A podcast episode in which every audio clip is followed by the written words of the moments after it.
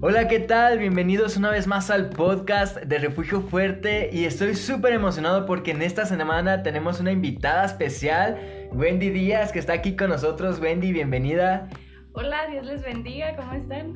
Así que ya sabes, el tema va a estar buenísimo. En esta ocasión se titula Poniendo mi mirada en Jesús. Si tienes los audífonos cerca, póntelos y disfruta de este mensaje que sabemos que Dios tiene para ti.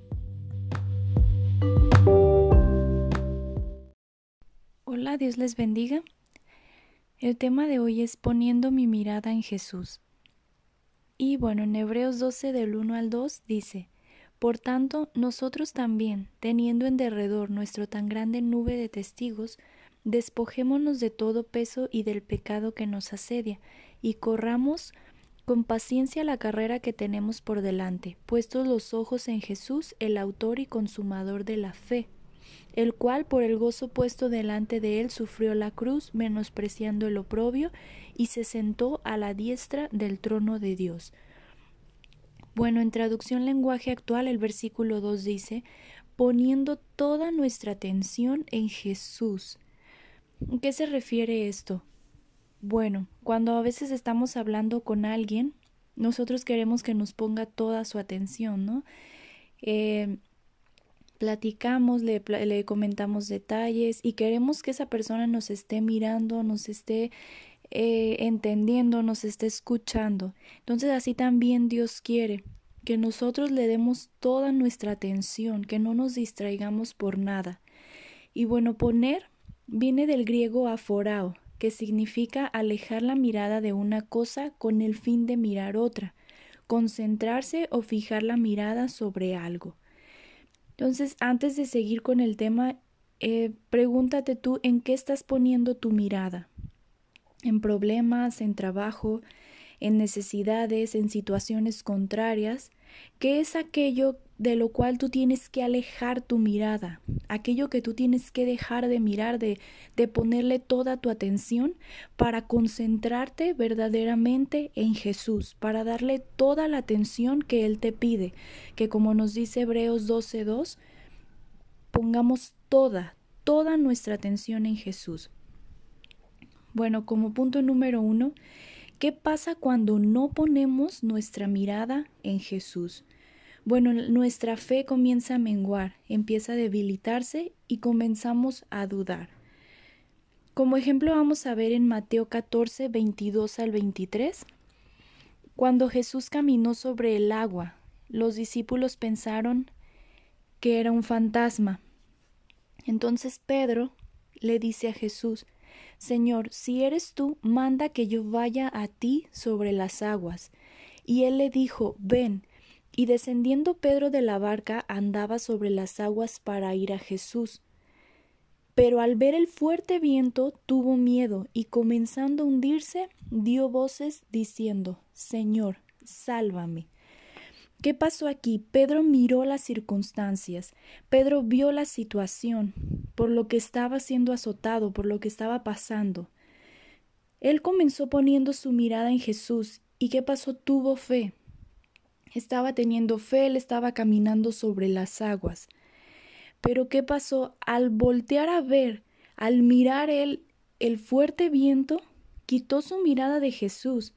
¿Y qué pasó? Pues su fe fue poca, y él dudó y comenzó a hundirse. Entonces aquí esto nos enseña que cuando en vez de mirar a Jesús vemos las circunstancias, la situación que estamos pasando, vamos a comenzar a dudar del propósito de Dios, de sus planes, de lo que Él ha dicho, de lo que Él puede hacer en nuestras vidas. Muchas veces puede ser que pongamos nuestra mirada en el dinero, en la enfermedad, en lo que otros hablan de ti, en cosas materiales, en el trabajo, o tal, tal vez también en el servicio que tú estás haciendo para Dios, en tu ministerio. Eso puede estarte desviando y puedes estar poniendo tu mirada en eso y tu atención no está completamente en Jesús, tal como lo hizo Pedro. Cuando tú miras también tus circunstancias, pierdes de vista el llamado de Dios, te desanimas, incluso puedes llegar a ser hundido por las situaciones, tal como lo hizo Pedro, tal como sucedió con él. Un ejemplo también Dios puede estar empezando a levantarte, a obrar, a hacer algo grande en tu vida, a usarte y tú, a pesar de todos los problemas, estás caminando sobre ellos, como vemos que Pedro caminó sobre el mar, tú estás caminando sobre los problemas difíciles, pero de un momento a otro tú te puedes desenfocar. A lo mejor ya estás, Dios está empezando a obrar y viene en alguna situación muy fuerte, algún viento contrario que se levanta y en vez de mirar a Jesús, tú volteas y miras la situación. Entonces que tu mirada no sea quitada de Él, que tu mirada no se enfoque en las situaciones.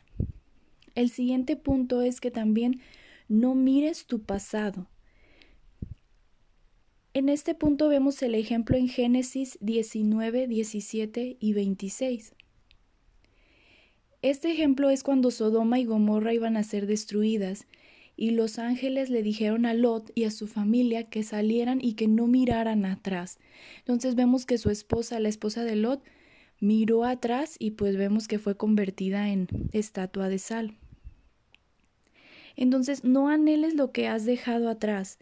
Dios hace todo nuevo. Esto nos enseña que todo lo que hemos pasado, todos los errores que cometimos o lo que tú pasaste en tu vida, eso ya quedó en el pasado. En Isaías 43, 18 y 19 dice Dios que no os acordemos de las cosas pasadas, que aquí Él hace todo nuevo. Entonces Dios hace todo nuevo, por tanto hay que mirarlo a Él.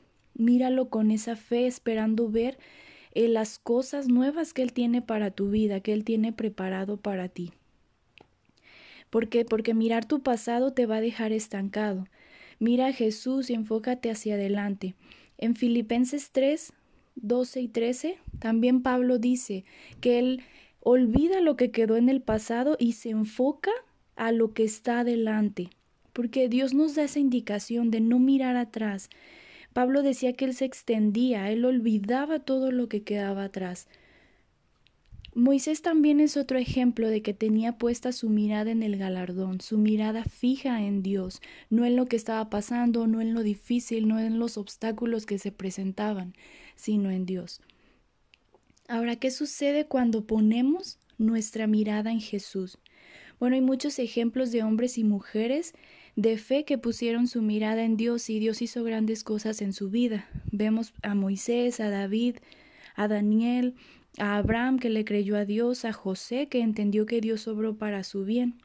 Pero hay un ejemplo en Marcos 5, 25 al 29, que habla sobre la mujer con el flujo de sangre.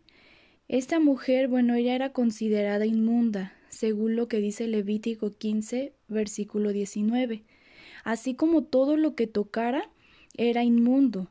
Entonces, ¿cómo esta mujer se atrevió a ir entre la multitud y tocar el manto de Jesús? O sea, entre la multitud sabemos que tal vez tenía que tocar a mucha gente también. Y según la ley, ella todo lo que tocara se hacía también inmundo. Pero ¿por qué esta mujer se atrevió a ir? ¿Cómo esta mujer obtuvo lo que buscaba? Porque su mirada estaba puesta en Jesús. Ella había escuchado de él lo que él hacía, su poder, y empezó a tener fe. Entonces su fe no se debilitó, no dudó, no puso, no se preocupó por lo que fueran a pensar de ella, por lo que fueran a decir. ¿Y qué pasó? Ella obtuvo su milagro, obtuvo sanidad para su cuerpo. Entonces, así que nosotros cuando busquemos a Dios, no, no nos eh, importe, no, no veamos lo que otros dicen de nosotros, que nosotros, nuestra mirada esté puesta en Jesús. ¿Por qué? Porque nuestra fe se va a fortalecer en medio de cualquier problema o enfermedad, porque no vamos a dudar de lo que Dios puede hacer en nuestra vida, no haremos caso de lo que digan los demás. Y buscaremos a Jesús sin importar qué o quien quiera impedirlo. Bueno, así que eh, yo te animo a que no mires las circunstancias, porque cuando tú las miras solo vamos a ver lo imposible a los ojos, lo difícil, las limitaciones. Cuando miramos el pasado, solo nos recordará nuestros errores que cometimos, cosas que nos hacen sentir tal vez avergonzados o anhelar algo que hacíamos antes. Pero cuando miramos a Jesús, Vamos a ver al Dios que hace todas las cosas posibles, que hace todo nuevo, al Dios que perdona, que ama, restaura, que es fiel a sus promesas y en quien tenemos un propósito. Por lo tanto, no quites tu mirada de Jesús, lleva toda situación a sus pies, conoce más de Él, conoce lo que Él dice de ti a través de su palabra y búscalo constantemente. Espero este tema haya sido de bendición y Dios les bendiga.